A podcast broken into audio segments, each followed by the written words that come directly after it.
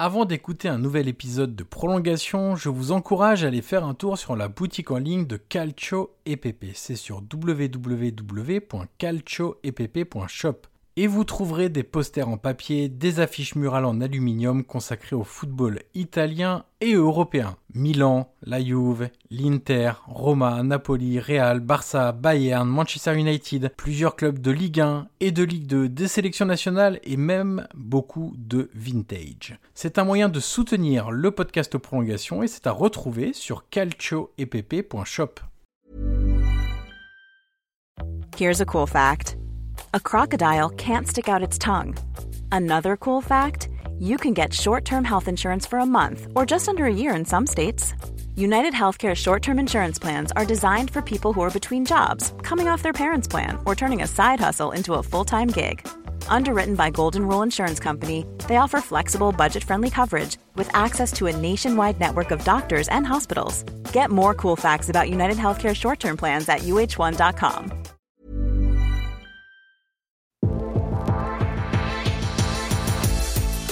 Bonjour à tous, je suis Johan Crochet, journaliste et podcasteur, et je vous souhaite la bienvenue pour un nouvel épisode de Prolongation. Prolongation est un podcast d'entretien où je rencontre des acteurs du football pour vous faire découvrir et pour décoder leur métier. L'idée est de donner des clés pour mieux comprendre le football avec ceux qui le font.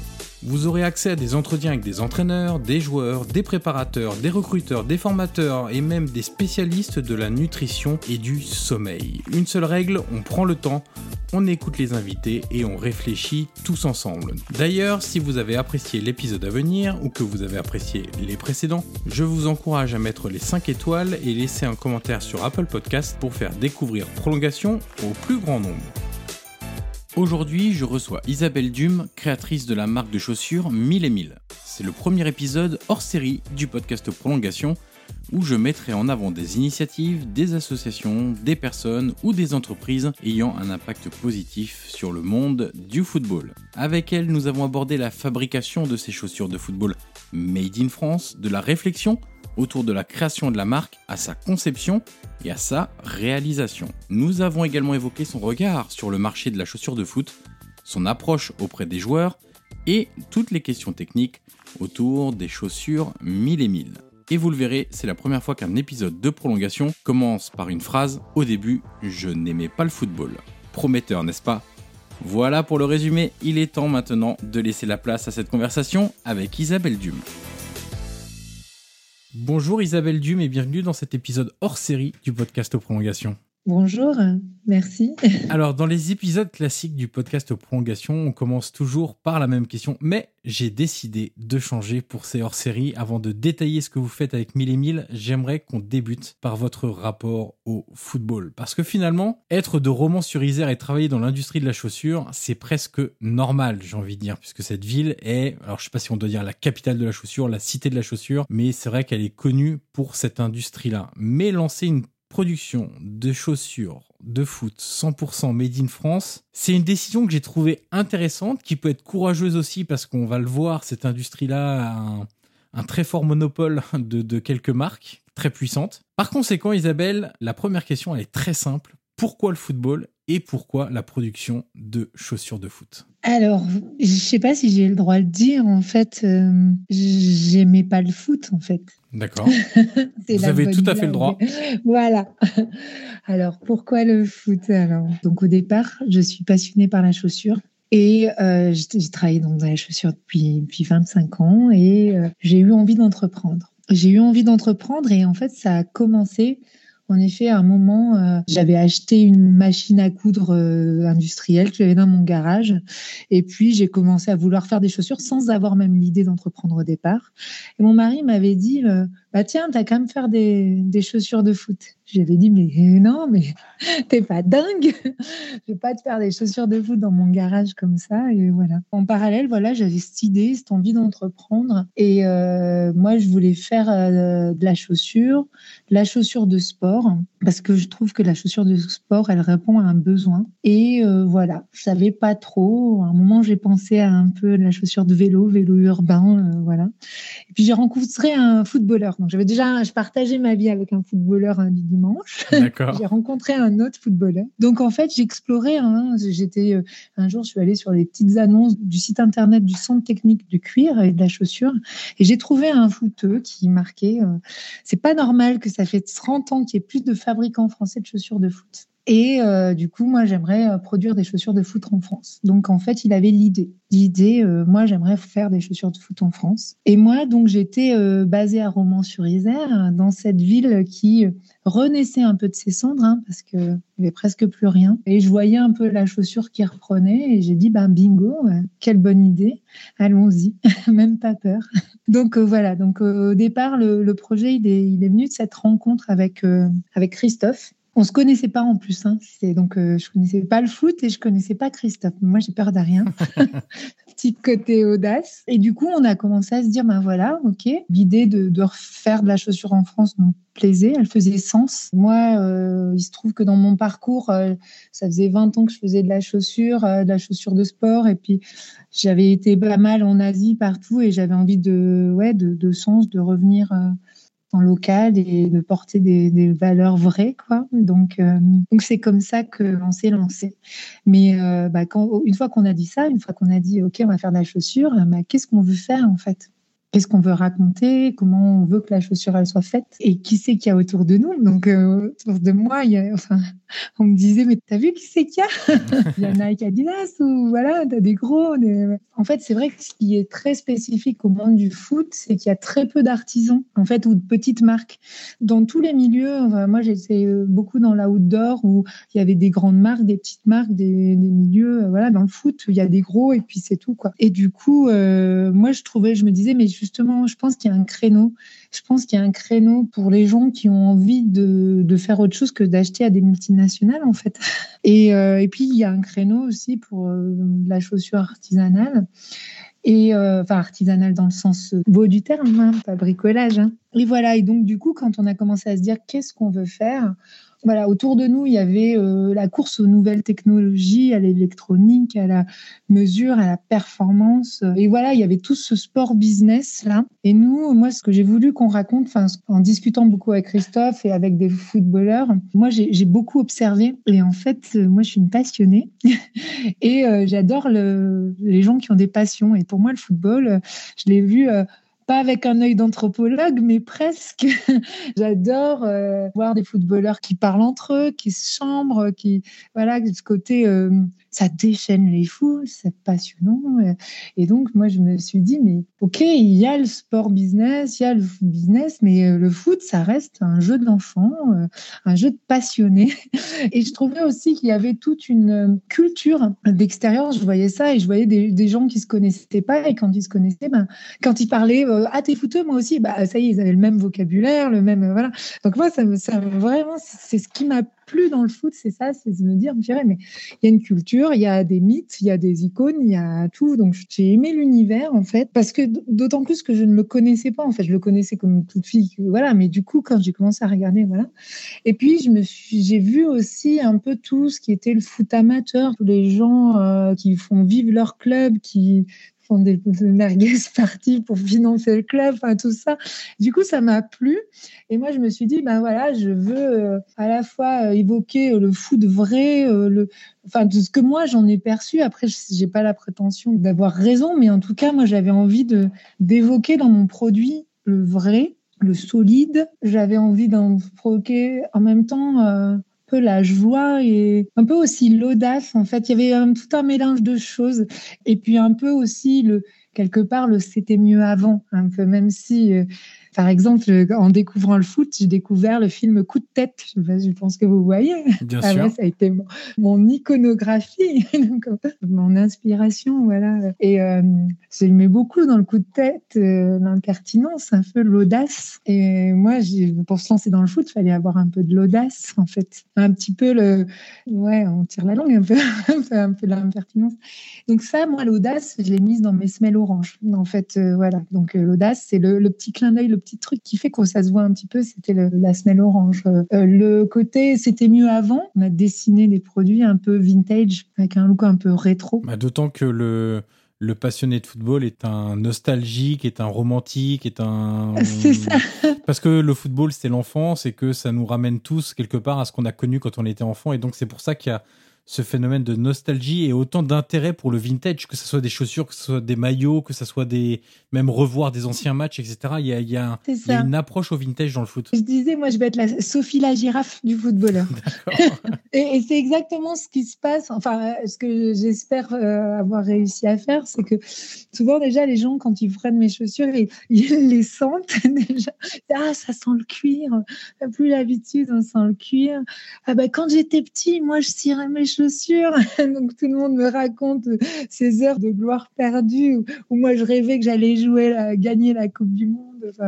Et c'est ça qu'en fait qu'on a essayé d'évoquer dans le produit, c'est tout ça toute cette histoire que moi j'ai eu de envie de raconter. Donc voilà, je vous ai dit ben, à la fois euh, un design rétro pour un peu le côté c'était mieux avant, des versions avec des couleurs, euh, des semelles orange. Alors l'histoire du, orange chez Mille et Mille, c'est venu aussi euh, de bouquins des années 70 là que j'ai trouvé où il y avait du orange parce que comme je vous dis, comme j'étais pas dans le monde du foot, j'ai passé des heures à, lire des bouquins. Là, j'en ai un là d'ailleurs, c'est Joie du football, euh, où j'ai le mondial 86 euh, de Hidalgo, j'ai football, enfin j'en ai, ai plein. Euh, le Orange de 2000, Argentine 78. Et voilà, donc j'ai lu des livres, hein. j'ai découvert le football en lisant des livres, moi. On parlait du côté au tout début quand euh, vous aviez rencontré Christophe qui vous avait dit euh, c'est pas normal que depuis 30 ans il n'y ait plus d'industrie de la chaussure de foot euh, en France. Ça fait partie aussi ça du, diagnostic quand vous avez voulu créer cette,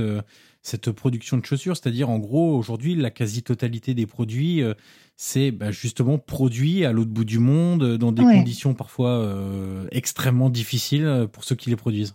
Ouais, ça a été le déclencheur en fait. Là, c'est vrai que je suis partie en vous expliquant le modèle, mais avant, bien sûr, avant tout, il y a eu deux choses. Il y a eu que vraiment, euh, on avait envie de faire du produit dans des bonnes conditions. Déjà, du produit résistant et solide, qui dure dans le temps. Et puis, on voulait pas avoir à traverser la planète euh, pour euh, sourcer nos produits. Et également, alors ça c'est beaucoup plus personnel. Moi je suis créatrice en fait, je suis pas destructrice. et moi, moi j'ai besoin de créer.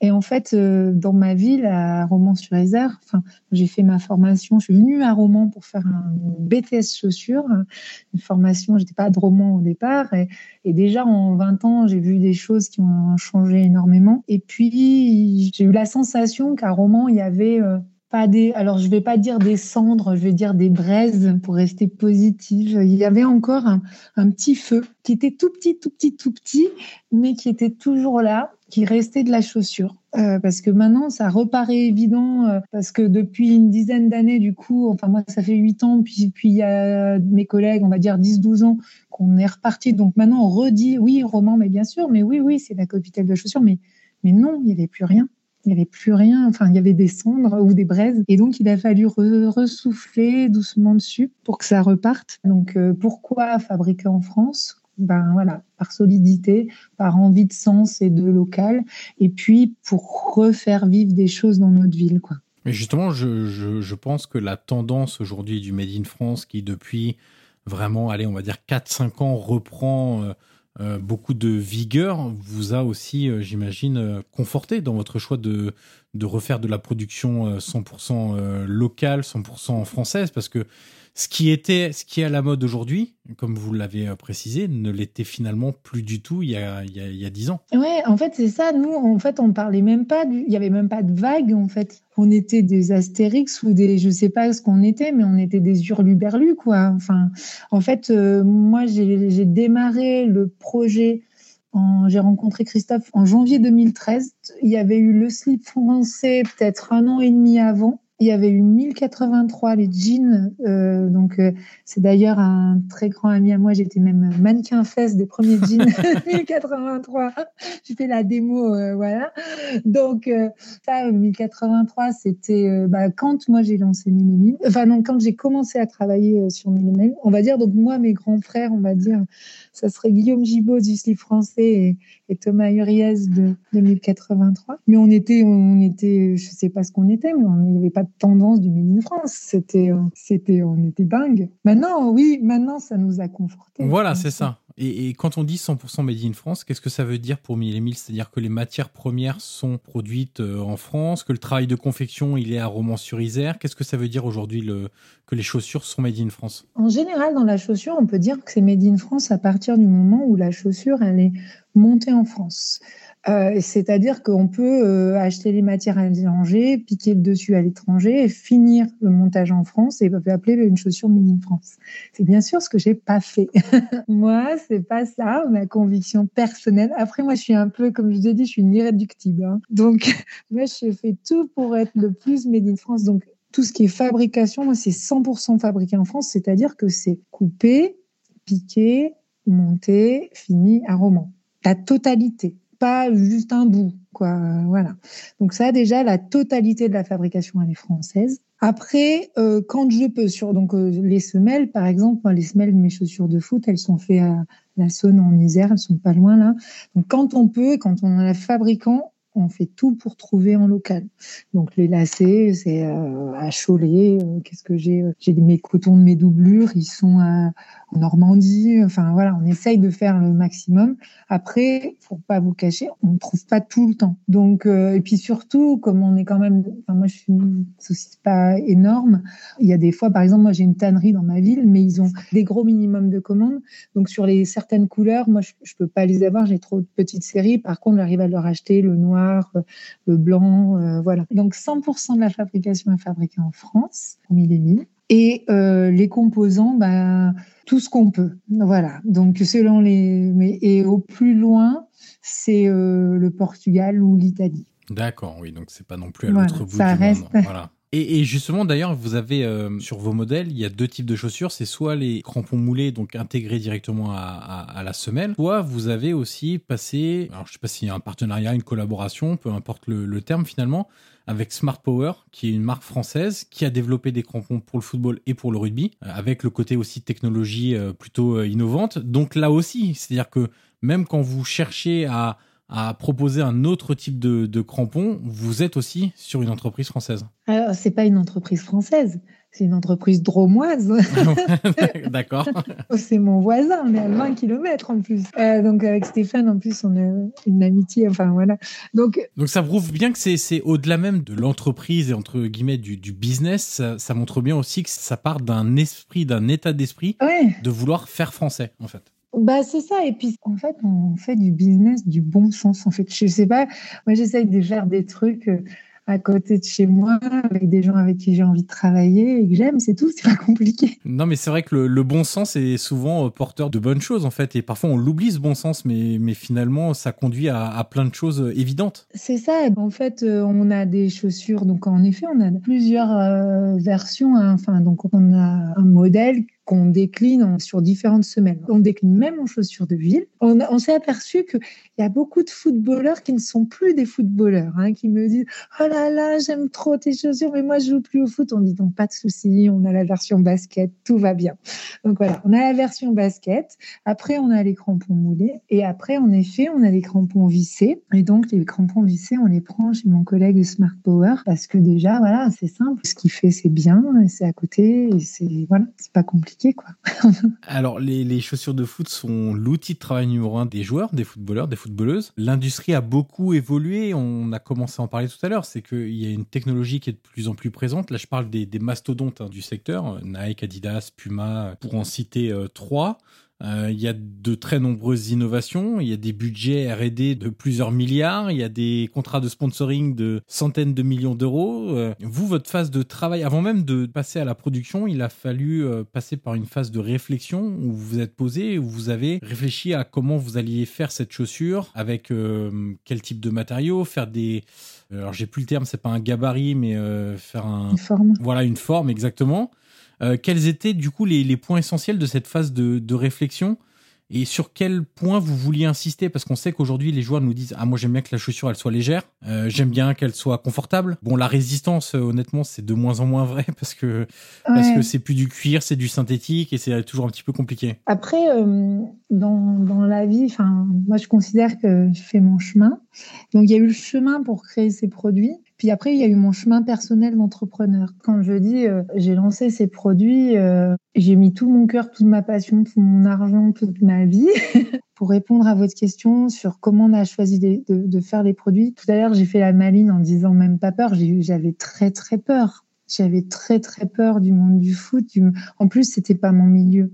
Donc j'avais Christophe, euh, mais Christophe, il a quitté la société au bout d'un an et demi euh, parce qu'il avait d'autres projets, euh, voilà. Donc je me suis très vite en plus trouvée seule à gérer cette société, n'étant pas du domaine de foot. Donc donc oui, c'est sûr que voilà, au début, j'ai eu quand même des doutes et voilà. Donc pourquoi Pour répondre à votre question sur ma relation avec les footballeurs et avec le produit, avec la performance, en fait, clairement au départ, j'ai ciblé le monde amateur en me disant je vais pas aller à la course à la légèreté parce que j'avais peur de, de pas y arriver ou de puis parce qu'en plus il y avait un mélange il y avait en, effet une peur. Et puis aussi je voulais pas aller direct dans cette cour là parce que justement je pense que j'avais eu des a priori. C'est je m'étais dit de toute façon les pros sont tous pourris. C'est tout pourri et c'est trop nul et donc je vais pas aller les voir. Donc c'était un peu enfin voilà. Maintenant euh, maintenant c'est différent. maintenant c'est différent parce que maintenant j'ai rencontré des footballeurs. Vous savez, c'est toujours pareil, c'est qu'au départ on ne sait pas. Donc moi je me disais non mais le football professionnel c'est inaccessible et c'est tous des cons. Voilà. Mais je ne le pensais pas comme ça. mais c'est inconsciemment en fait. On a des stéréotypes et en gros euh, voilà pour moi. Euh, je voyais les 10 joueurs qu'il y avait à la télé, j'imaginais pas l'ampleur du ce que c'était que le football professionnel. Justement, après, j'ai appris à l'aimer, le découvrir et tout ça, mais au départ, j'avais ces a priori-là. Donc, du coup, je me suis dit, mais, je, mais moi, je, jamais j'irai là-dedans. Et je vais faire des bons gros produits solides pour les passionnés de foot euh, qui veulent dans la durée que leur père elle leur sert à, faire quelque part c'est leur dernière paire de chaussures de foot quoi mmh. voilà c'était comme ça donc c'est comme ça que j'ai créé le produit en me disant je veux un produit solide résistant, vrai, qui dure. Voilà. Et du coup, ça a marché. Mon produit, il est reconnu pour sa solidité, son confort aussi. C'est vraiment un produit confortable. Voilà. Donc ça, c'était la première version de Millennium. Mais moi, moi, ce qui m'a étonné, puisque on va le préciser, vous m'avez envoyé une, une paire euh, pour que je la teste, entre guillemets. Alors, pas la tester sur les terrains, mais que je l'ai en main, que je vois la qualité du produit, que je puisse au moins la passer pour voir un peu le, confort, etc. Et moi, la première chose quand j'ai euh, ouvert la boîte qui m'a surpris, que je l'ai prise en main, c'est sa légèreté c'est bizarre parce qu'en fait, c'est pas quelque chose sur lequel vous aviez envie d'aller absolument au départ.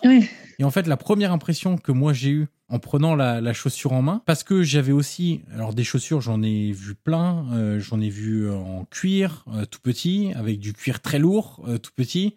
j'ai vu aussi les matières synthétiques plus récentes, qui fait que la chaussure est, est effectivement ultra légère.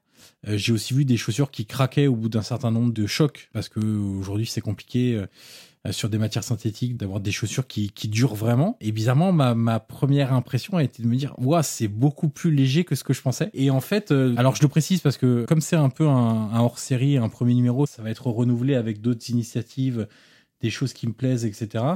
Euh, je le dis tout de suite, hein, c'est pas du tout sponsorisé. Il euh, n'y a pas de, de choses comme ça. Voilà, la paire. voilà, la paire de chaussures, je vous la renvoie, c'est prévu, etc. Donc, je crois euh, qu'on vous a déjà mis le bon retour dans le colis, non Oui, d'ailleurs, j'étais surpris parce que je, normalement, c'est moi qui, j'aurais dû faire le bon retour moi-même. Donc, voilà. Non, mais, non, mais voilà, c'est pour dire qu'il n'y a pas de relation financière sur, sur ce type de projet-là.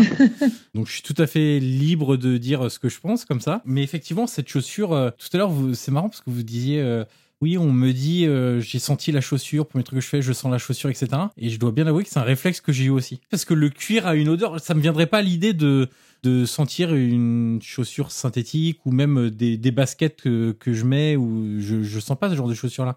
Par contre, c'est vrai que du cuir comme ça, le premier réflexe ça a été de, de le sentir aussi.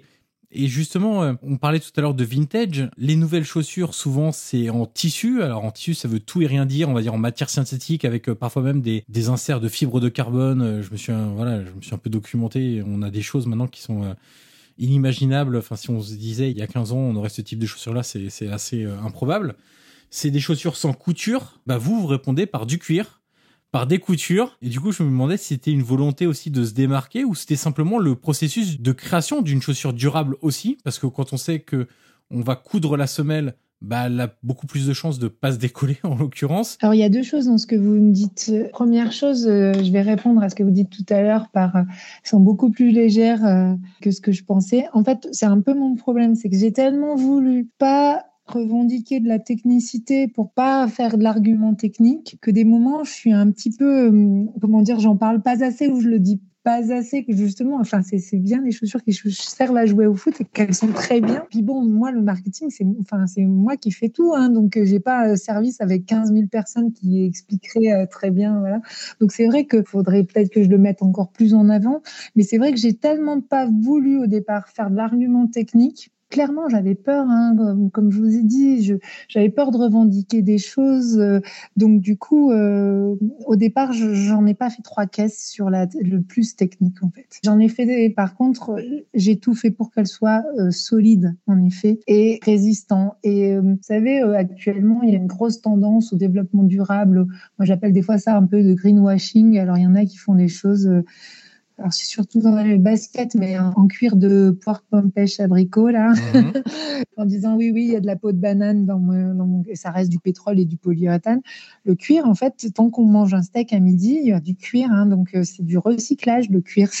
C'est pas parce qu'on mange de la viande qu'il euh, y a du déchet, et le, cuir, c'est du déchet de, des viandes qu'on mange, voilà. Donc euh, après, moi, je suis pas ni militante, ni, ni pro, ni pour cuir, tout ça, mais ça reste en un produit qui est solide, vraiment, qui a des propriétés physico-mécaniques qui sont inégalées, euh, voilà. Donc, euh, donc voilà. Donc moi, j'ai voulu faire un produit solide, donc c'est pour ça que je suis repartie sur du cuir.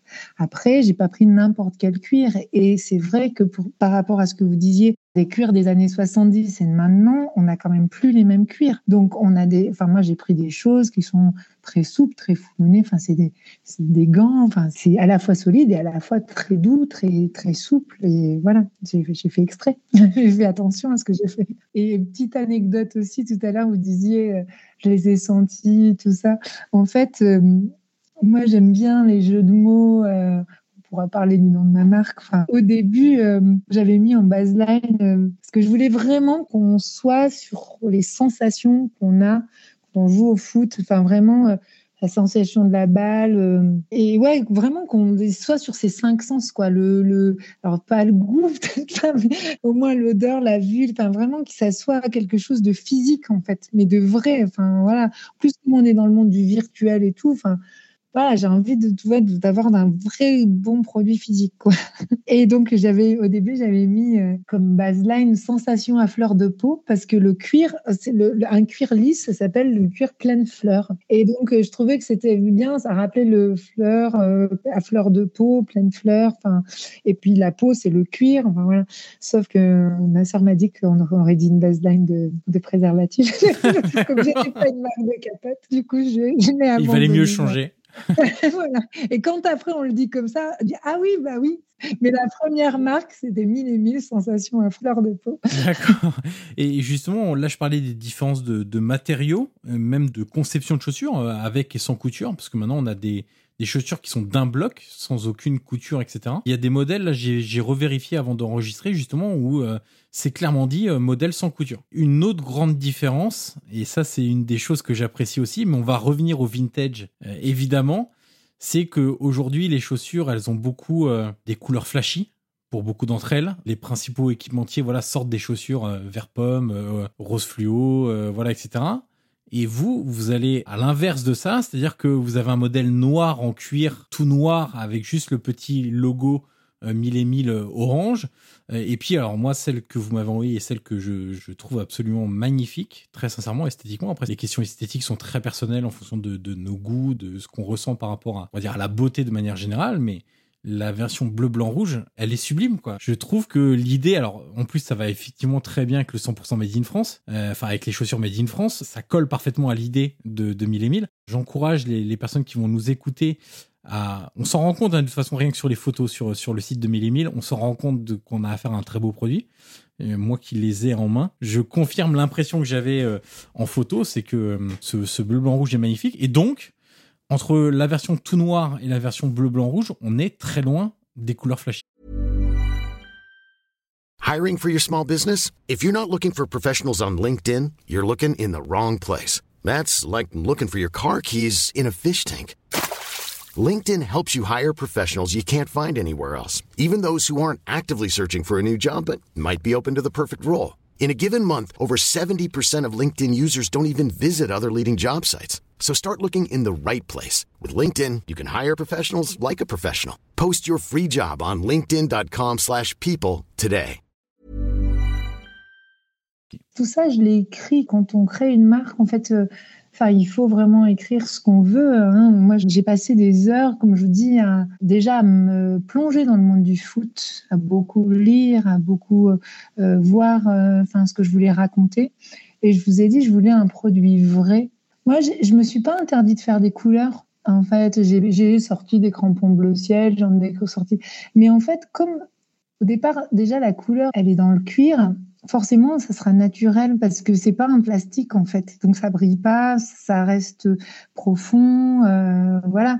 Comme déjà la matière, elle est vraie, le produit, euh, même quand il est en couleur, parce que là, c'est vrai, en ce moment, j'en ai pas, pas mis en gamme, mais même quand il est en couleur, produit, il est, beau en fait. Voilà, j'en ai fait des fuchsias, j'en ai fait, euh, voilà, c'est la matière déjà qui apporte euh, ça en fait. Oui, je fais pas du fluo, enfin voilà, mais, euh, j'ai eu fait des crampons dorés, mais qui même en étant dorés était très, ça faisait coupe du monde quoi, ça faisait pas bling bling en fait, ça faisait je soulève la coupe, voilà. Donc ça c'est pour l'histoire de la couleur, parce que je voulais pas non plus, moi je m'interdis rien. En fait, j'ai dit, je puise dans des racines, je puise dans du vintage.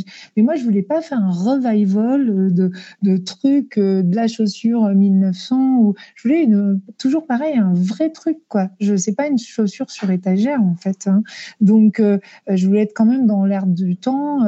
Par exemple, il y a quand même la semelle orange. La semelle orange, elle est, elle est orange. Donc, le, comme je vous ai dit, donc l'orange, il est venu, c'était très 70s en fait, mais aussi il est venu, vous savez, les bocaux de confiture là qui ont le voilà, caoutchouc le caoutchouc orange, ouais. voilà. Et ben c'était ça aussi, ce côté un peu euh, presque do it yourself aussi. Euh, je fais mes confitures, enfin le, foot de la maison, quoi. Je sais pas comment vous dire. C'était un peu ça, voilà, que je voulais évoquer. Quoi. Et pour terminer sur le bleu, blanc, rouge, du coup, comme je suis là pour vous raconter mes secrets, quand on entreprend, on se lance dans l'inconnu. Puis là, en plus, moi, je me lançais mille fois dans l'inconnu parce qu'en plus, dans les marques de, des marques qui se créaient dans le foot, il n'y en avait pas. Enfin, voilà. Donc, c'était vraiment tout nouveau dans la chaussure de foot. Et du coup, bon, il y a eu des bêtises qui ont été faites. Euh, donc, j'ai sorti des crampons dorés jusqu'au 47, par exemple. j'ai fait des bêtises. Mais j'ai eu aussi des surprises euh, et des grandes réussites. Donc, par exemple, dans mes grandes fiertés, une de mes fiertés, c'est euh, la forme et le volume chaussant. Ça, je me suis pas trompée, en fait, parce que j'ai tout développé moi-même, le volume, pour que ça corresponde aux pieds. Et en fait, quand vous les mettez, ça fait un peu comme un gant. Donc, je, donc, je pense que j'ai réussi le le volume du pied. Voilà, il y a eu des échecs, il y a eu des réussites et il y a eu des surprises. Et le bleu, blanc, rouge, c'est une surprise.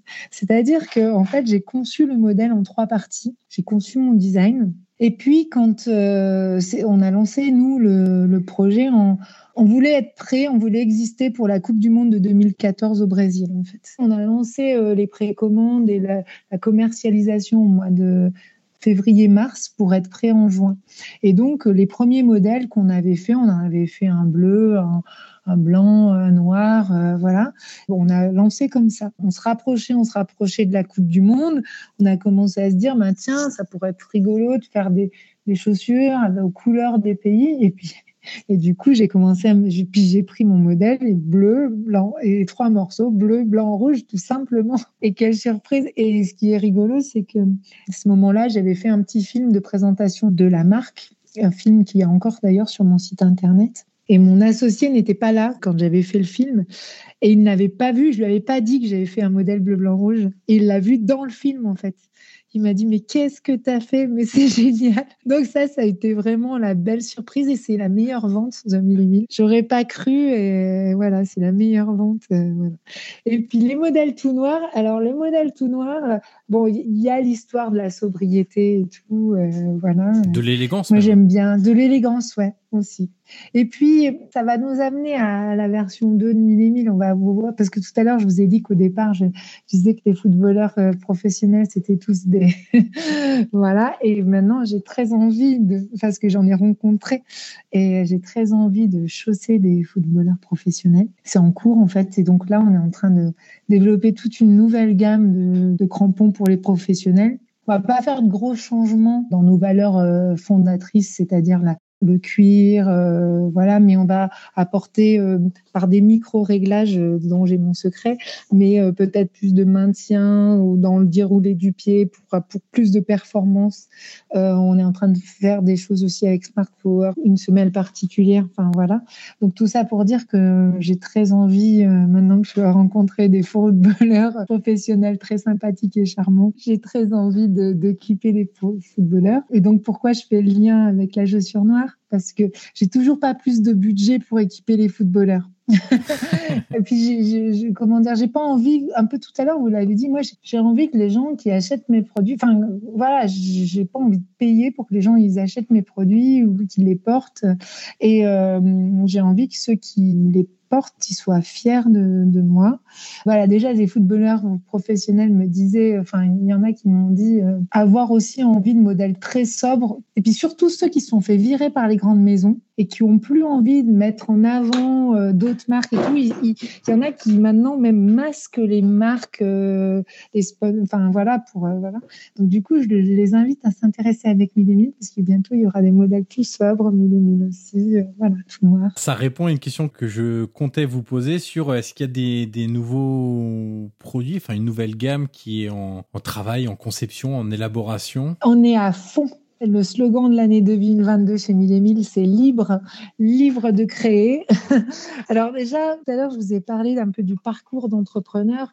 Moi, j'ai mis du temps à comprendre ce que je voulais faire, ce que j'avais envie de faire et, pourquoi je tenais tant au foot. Parce qu'en fait, euh, moi, comme je vous ai dit, ça fait huit ans maintenant que j'ai mon entreprise et mon associé est parti au bout d'un an et demi. Euh, et souvent, on m'a dit, mais arrête le foot. Et puis, il y a eu des fois où je disais, mais j'arrête, euh, j'arrête le foot. Euh, et, puis en fait, j'arrivais pas à arrêter. Alors au début, j'ai trouvé des excuses. Je disais oui, mais le foot, ça me fait de la communication, oui. Et en fait, il y a eu un moment où, je me suis dit, mais non, mais t'aimes ça en fait. T'aimes ce milieu, t'aimes ce truc, ça te plaît. Euh, voilà. J'ai commencé à accepter déjà que j'aimais le foot. Et puis après, euh, du coup, j'ai embauché un footballeur. Et oui, et donc je commençais à dire, voilà, au départ, ma mission, mille et mille, c'est faire que les gens soient bien dans leur pompe. C'est vraiment un truc euh, qui est important pour moi, euh, au sens propre comme au figuré. Et quand je disais être libre, et donc moi je veux que les gens soient bien dans leur pompe pour jouer au foot, pour faire ce qu'ils veulent faire. Et pour pouvoir faire ça, il fallait qu'on soit libre de créer. Et jusqu'à présent, c'était pas évident. En fait, parce que pour moi, les premières années, quand je vous dis le chemin de l'entrepreneur, c'est que quelque part, j'avais beaucoup de freins. Je m'étais mis beaucoup de freins moi-même. Je me disais, mais c'est pas possible que un footballeur joue avec mes produits. C'est pas possible. Je peux pas faire ça. J'ai pas ça. J'ai pas tel moyen. Je peux pas euh, machin. Et en fait, depuis un an ou deux, j'ai commencé à faire libérer, délivrer. et, et au lieu de me dire j'ai pas, je me dis qu'est-ce que je peux faire pour avoir? Et la vie, elle change en fait quand vous commencez à raisonner comme ça. Quand vous vous dites plus euh, je suis pas footballeur, mais vous dites qu'est-ce que je peux faire pour être, pour devenir euh, footballeur, tout change en fait. Tout, tout change. Dans les projets là, de mille et mille, mon envie, c'était vraiment de pouvoir être en capacité de créer facilement.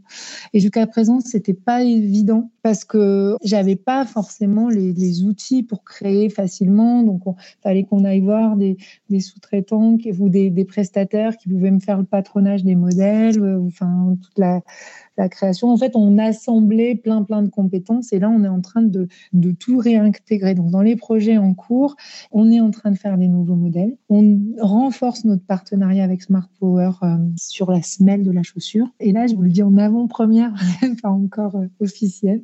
Attention, musique de, suspense.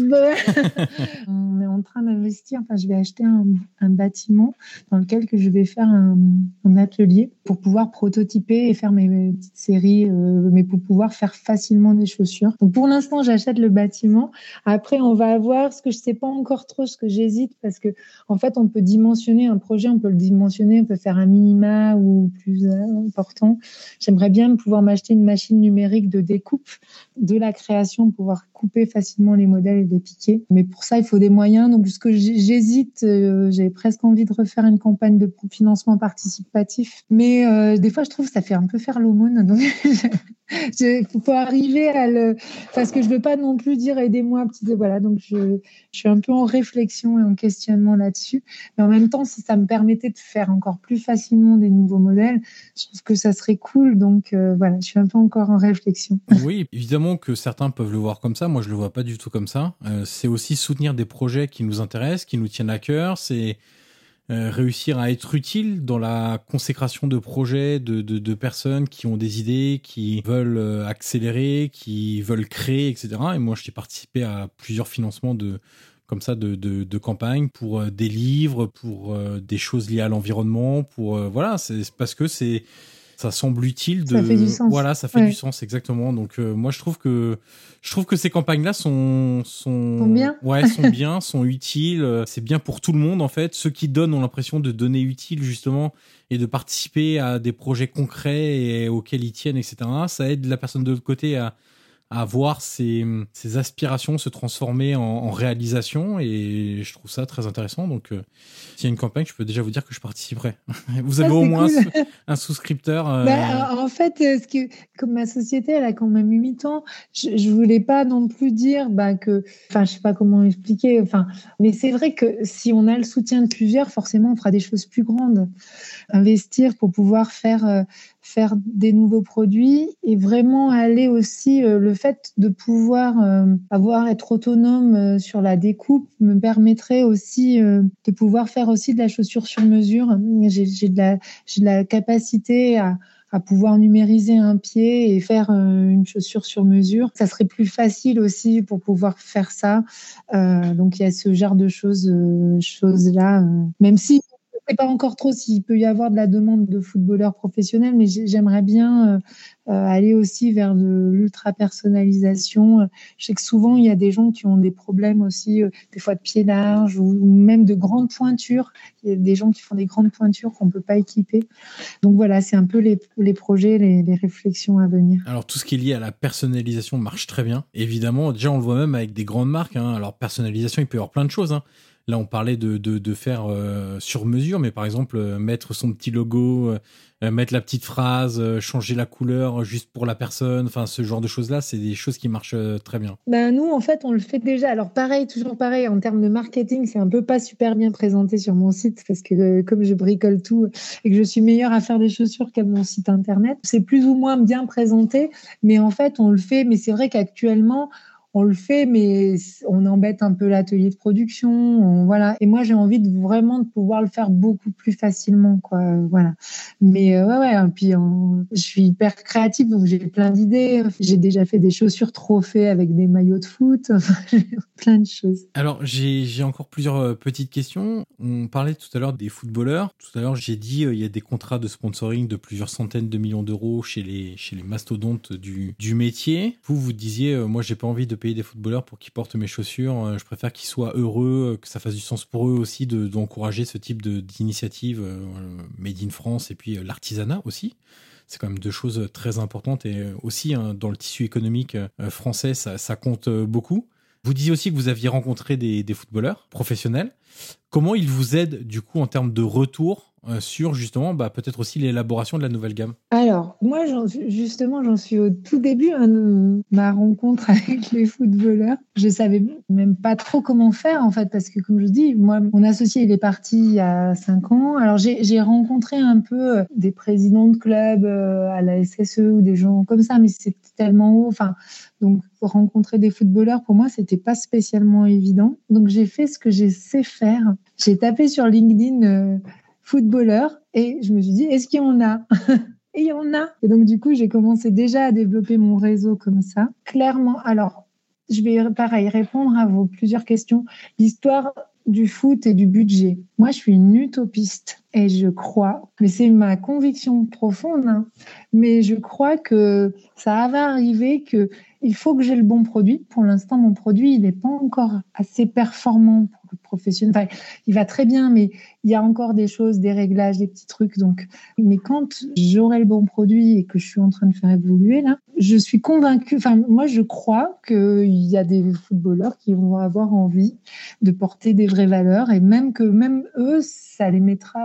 Quelque part, même pour leur image. Euh, voilà. Alors après. Euh, il y a tellement d'argent en jeu que les très très grands footballeurs, moi j'ose pas, enfin imaginer. Je suis une douce rêveuse, mais je suis pas, euh, je suis consciente quand même, hein, je, concrète, voilà. Je me dis pas qu'ils vont renoncer pour moi à des millions d'euros, hein, je, voilà. Mais je sais pas, moi, on m'a dit, je sais pas, il y a combien Il y a 1000 joueurs en Ligue 1 déjà, euh, plus la Ligue 2. Enfin, combien il y a de joueurs? C'est beaucoup.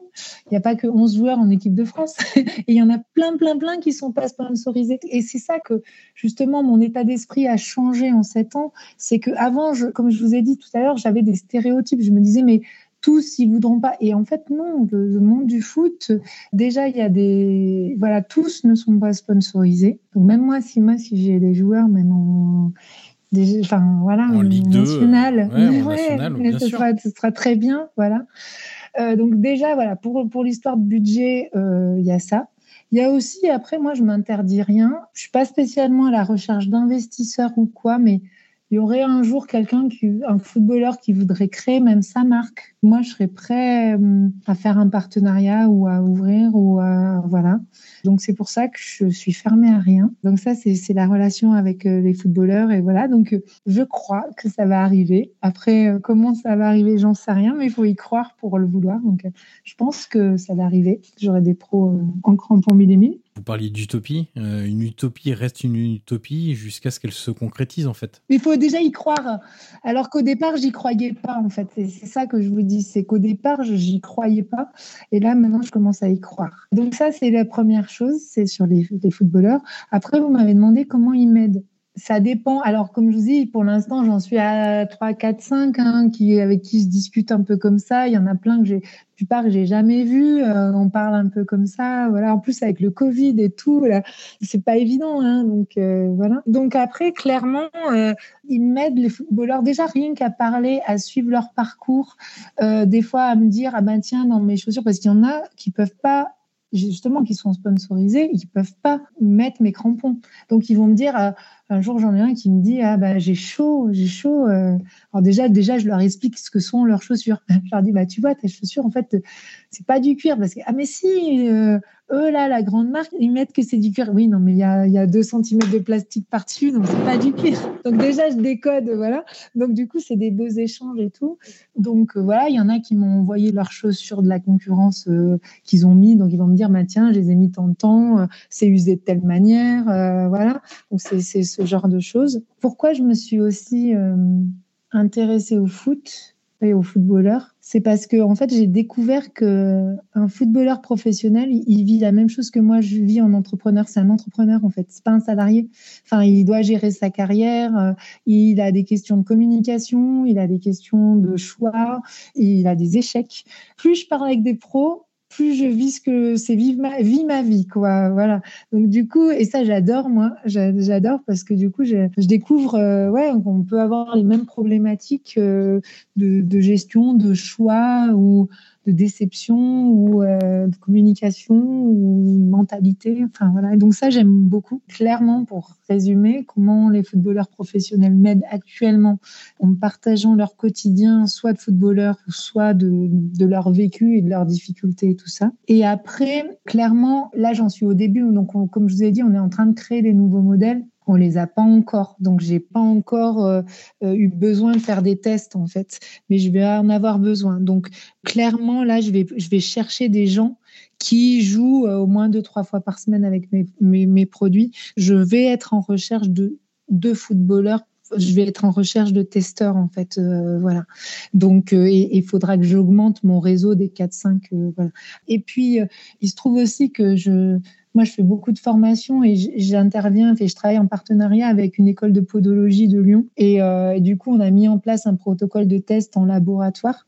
Et donc, je vais sûrement avoir besoin peut-être euh, de, de, faire tester des chaussures en labo et tant qu'à faire, plutôt que de le prendre avec, un, avec des joueurs euh, ici, peut-être que je demanderai à des pros à, à voir. quoi. Mais voilà on est en train de mettre en place tout ça. Donc pour l'instant, je les sollicite pas trop trop parce que voilà, il y a pas besoin et puis parce que aussi je j'écoute aussi beaucoup les footballeurs, euh, voilà. Bon, s'il y a des footballeurs qui nous écoutent, tous les liens seront dans la description du podcast. Euh, pour euh, voilà pour vous contacter etc. ce sera ce sera toujours utile. Je reviens un instant sur le sur le made in France euh, parce que je disais tout à l'heure que effectivement ça revenait à, la mode. Alors c'est plus qu'une mode maintenant parce que on voit des entreprises qui relocalisent aussi des parties de, de production. Alors on parlait tout à l'heure de greenwashing. Bon certains est-ce que c'est plus pour la communication ou plus par conviction? On sait pas trop mais on va pas chercher le mal partout. On va dire qu'il y en a aussi beaucoup qui le font par par conviction il y a plusieurs raisons pour favoriser le, Made in France. Il y a évidemment le, coût carbone moins élevé. Il y a les conditions de travail qui sont meilleures en France que dans d'autres euh, pays. Il y a aussi le fait que, bah, euh, si on parle de travail, ça donne du travail aussi de votre côté, enfin sur la production de chaussures à des artisans. Ça permet aussi d'entretenir la base de connaissances, parce que les métiers peuvent se perdre aussi. Si euh, on ne parvient plus à trouver des personnes qui s'intéressent à ces métiers-là, bah, c'est des compétences et des connaissances qui peuvent se, perdre. Si je m'arrête un instant sur, euh, sur l'aspect environnemental, vous avez dit tout à l'heure que une des, des, des réflexions, c'était de faire des chaussures plus durables. Euh, j'ai vu aussi que vous proposiez en plus des services de nettoyage et ressemblage. Et donc je voulais, pour prolonger la durée de vie des chaussures, et donc comme il y a un terme technique là-dedans, je me disais que ce serait bien que vous puissiez nous expliquer à, quoi ça correspond. C'est lequel le terme technique, le ressemblage? Ouais, ressemblage. Je suis pas sûr que beaucoup de personnes soient au fait de à quoi ça correspond euh, au niveau d'une chaussure. On les ressuscite en fait, donc on enlève la semelle, on remet une autre semelle. En fait, ce qui se passe, c'est que les cuirs ils sont tellement solides que des fois ça arrive que la semelle elle se, elle se avant le cuir en fait. Donc du coup, on remplace. Dans la chaussure de ville, il y a souvent plus de demandes que dans la chaussure de, de foot. Parce que comme on est euh, sur de l'herbe quand même, puis qu'elles sont tellement solides, chez des footballeurs, ils gardent trois ans. Des fois, c'est mon drame, euh, elles sont trop Bah oui, il faudrait pas faire trop solide pour qu'ils en rachètent d'autres. voilà, c'est ça. Je vais faire comme les grandes marques, je vais faire un modèle à chaque euh, pour la Saint-Valentin, pour la fête pour Halloween, Halloween, voilà. J'ai déjà Halloween. Halloween avec l'orange, ça marche. Hein. Orange, ça marche. J'ai déjà fait. Ça. Donc le ressemelage, oui, c'est ça en fait. Euh, c'est vrai d'ailleurs, je me suis fait la réflexion l'autre jour. Euh, on l'a fait très naturellement. Il y a quelqu'un qui a envoyé une paire, on l'a on a enlevé la semelle, on a remis une autre, le gars il n'en revenait pas. Et en fait, je me suis dit, mais on aurait dû prendre des photos parce qu'en fait, c'est tellement pas courant qu'on fait ça. Alors déjà, il faut savoir que le métier de cordonnier redevient tendance. Moi, je fais beaucoup de formations dans un centre de formation où il y a aussi des formations de cordonnerie. Déjà, il y a, une tendance à ce que les gens se disent, ah bah tiens, est-ce que je peux réparer plutôt que jeter? Donc ça, c'est une grande tendance. Mais nous, nos, chaussures, vous voyez, si vous allez voir votre cordonnier pour euh, ressemeler nos semelles oranges ou tout ça, c'est pas évident. Mais et nous, comme on a tout le matériel, et eh ben on, on propose aux gens, vous nous renvoyez la semelle et on la répare et puis voilà. Et puis après, on sait qu'on sait faire aussi, c'est que même sur l'entretien, c'est que déjà rien que la manière de nettoyer le cuir, euh, on sait faire quoi. Donc euh, même sans la ressemeler, déjà je lui change les lacets, la semelle intérieure, je redonne un coup de, shampoing et de tirage et la chaussure déjà, elle n'a pas compris ce qui lui arrivait quoi. Euh, je pense à ça, vu qu'on a beaucoup parlé de, chaussures, etc. On a parlé de la, phase de réflexion avant de, lancer la production. Euh, est-ce que vous pouvez nous donner les grandes étapes pour la création d'une nouvelle chaussure et ensuite sa production En gros, à partir du moment où vous avez le modèle sur, euh, sur papier, vous l'avez dessiné, etc., etc., comment ça se passe jusqu'à l'aboutissement, c'est-à-dire la chaussure est prête à, être envoyée Et combien d'heures il faut Parce que ça, c'est important. Combien d'heures il faut Ce qui est un peu spécifique, nous, comme je vous ai dit, c'est qu'actuellement, on est en recherche et développement, c'est-à-dire qu'on essaye d'améliorer des choses. Donc, par exemple, comme je vous ai dit, j'aimerais améliorer la, la ou pour donner plus d'impulse, euh, bah, il y a un truc tout bête, c'est que ma, semelle, elle est cousue tout le long.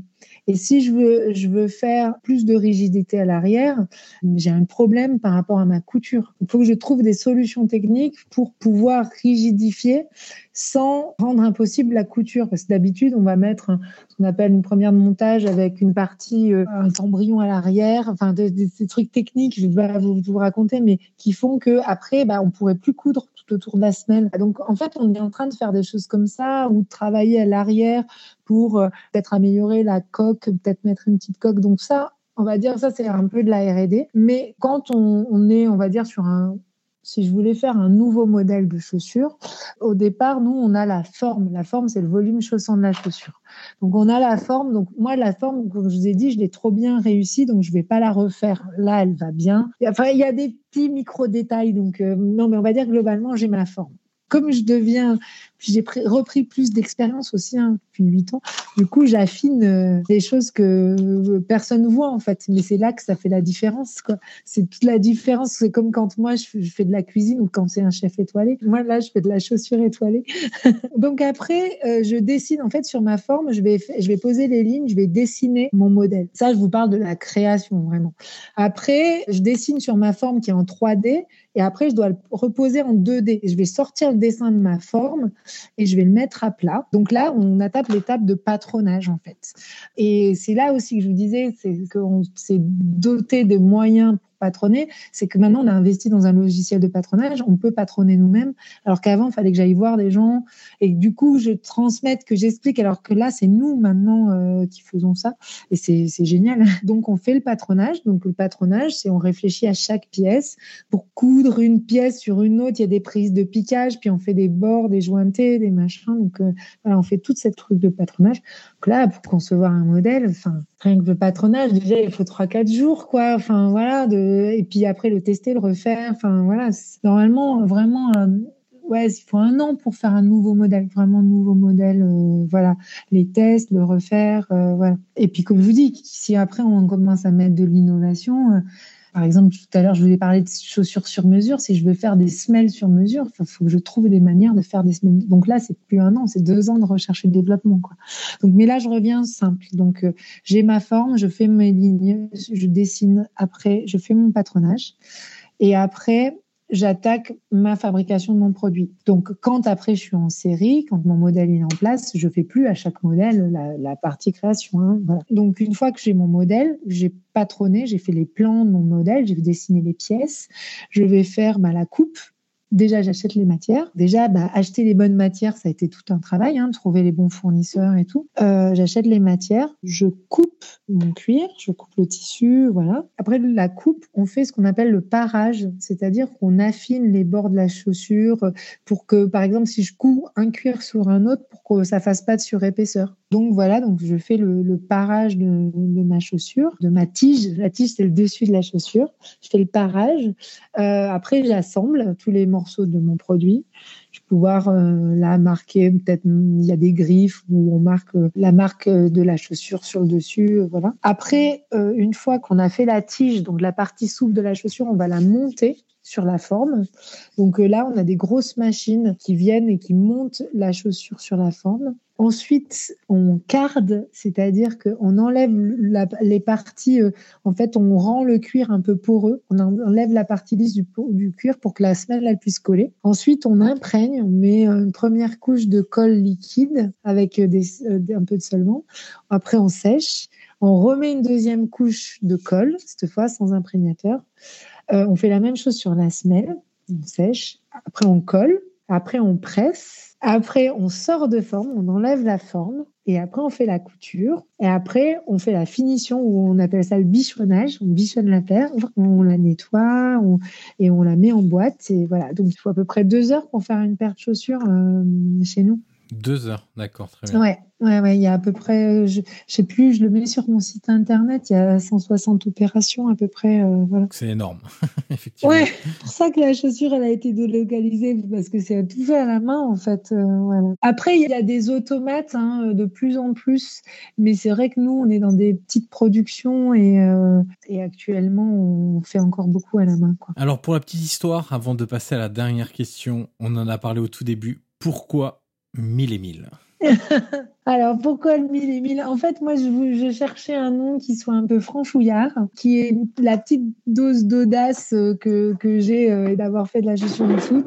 Je voulais pas, euh, quand j'ai franchouillard, mais je voulais pas faire la chaussure de foot française. Enfin, il y avait eu le slip français et c'était génial comme nom, mais du coup après il y a eu la chemise française, le, décliner, français, ouais, le, voilà, ouais. c'était pas déclinable.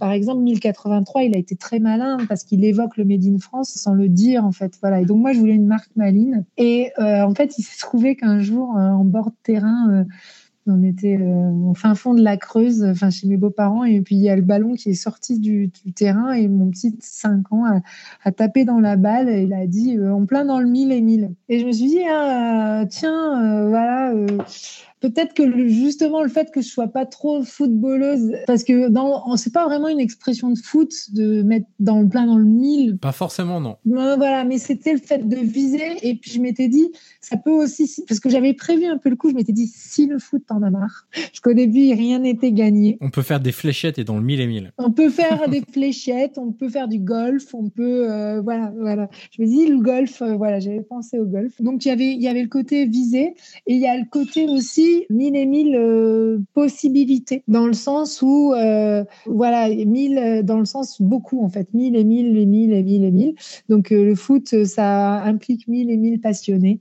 Donc ça m'allait bien voilà. Et puis après la dernière chose c'était je, je m'étais dit tiens si un jour j'ai besoin de personnifier la marque Émile Émile ça peut être les vieux coachs de foot où il y a Henri Émile. Voilà, voilà. On va, on enfin, va voilà, essayer de trouver des, des, joueurs qui s'appellent Émile aussi pour la phase Émile, de test. C'est ça. sera peut-être pas le plus évident, mais on doit pouvoir non. en trouver. On arrive au bout de l'entretien, Isabelle, et la dernière question est toujours la même pour tous mes invités, et celle-là, je l'ai gardée même pour les hors-série. Qui aimeriez-vous entendre dans ce podcast dans les prochaines semaines? Alors, soit vous avez un nom, soit une orientation qui pourrait euh, m'aider à trouver des, des, nouveaux invités. Bah écoutez, on a pas mal parlé de mon partenariat avec euh, mon collègue Stéphane Raymond de Smart Power, donc euh, je trouve que ça pourrait être une belle suite euh, de le faire venir à votre micro. Ça marche. Eh ben, je, ouais. vais lancer une invitation du coup. Parce que c'est vrai qu'on en avait entendu parler à une époque parce que euh, il y a eu un record de vitesse battu avec ces crampons-là ouais. et ça avait fait beaucoup parler. Et effectivement, comme on est aussi dans cette fameuse tendance du, du retour au local, au Made in France, etc., c'est vrai que c'est des initiatives que moi, en tout cas, j'aime bien mettre euh, en avant. C'est ça qui m'a donné aussi l'idée de faire un podcast euh, hors série, entre guillemets, enfin, en tout cas des, des épisodes hors série qui sortent un petit peu de ce que je fais d'habitude. Donc euh, l'invitation euh, sera lancée avec euh, avec grand plaisir. Je précise donc que tous les liens seront à retrouver en description du podcast. Si vous trouvez des femmes aussi, c'est bien. Hein ah bien sûr, bien sûr. C'est pour ça que tout à l'heure je disais footballeur et footballeuse, mais ce sera avec avec grand plaisir. Donc tous les liens seront dans la description, le site internet pour retrouver les les chaussures, etc. Le compte Instagram puisque le département marketing de d'Emile Emile fait du travail sur Instagram. Pas beaucoup, mais. Non, mais bon, c'est toujours bien de, de, suivre un petit peu les nouveautés. Merci beaucoup, Isabelle Dume, pour votre disponibilité. Et puis, on espère euh, voir les nouveaux produits arriver. On va suivre ça avec, euh, avec attention. Et puis, euh, longue vie à, à mille et mille. Merci beaucoup. et puis, au plaisir. À très bientôt. Merci bien d'avoir pensé à nous. Et voilà, c'est terminé. Merci d'avoir écouté cette conversation. Le podcast Prolongation est disponible sur l'ensemble des plateformes audio comme Apple Podcast, Google Podcast, Spotify et Deezer. N'hésitez pas à mettre les 5 étoiles sur Apple Podcast si vous avez apprécié le contenu de cette interview. C'est une étape très utile pour faire découvrir ce podcast au grand public. Vous pouvez également me suivre sur les réseaux sociaux et tous les liens sont dans la description de cet épisode. Je vous dis à très vite pour une nouvelle conversation autour du foot.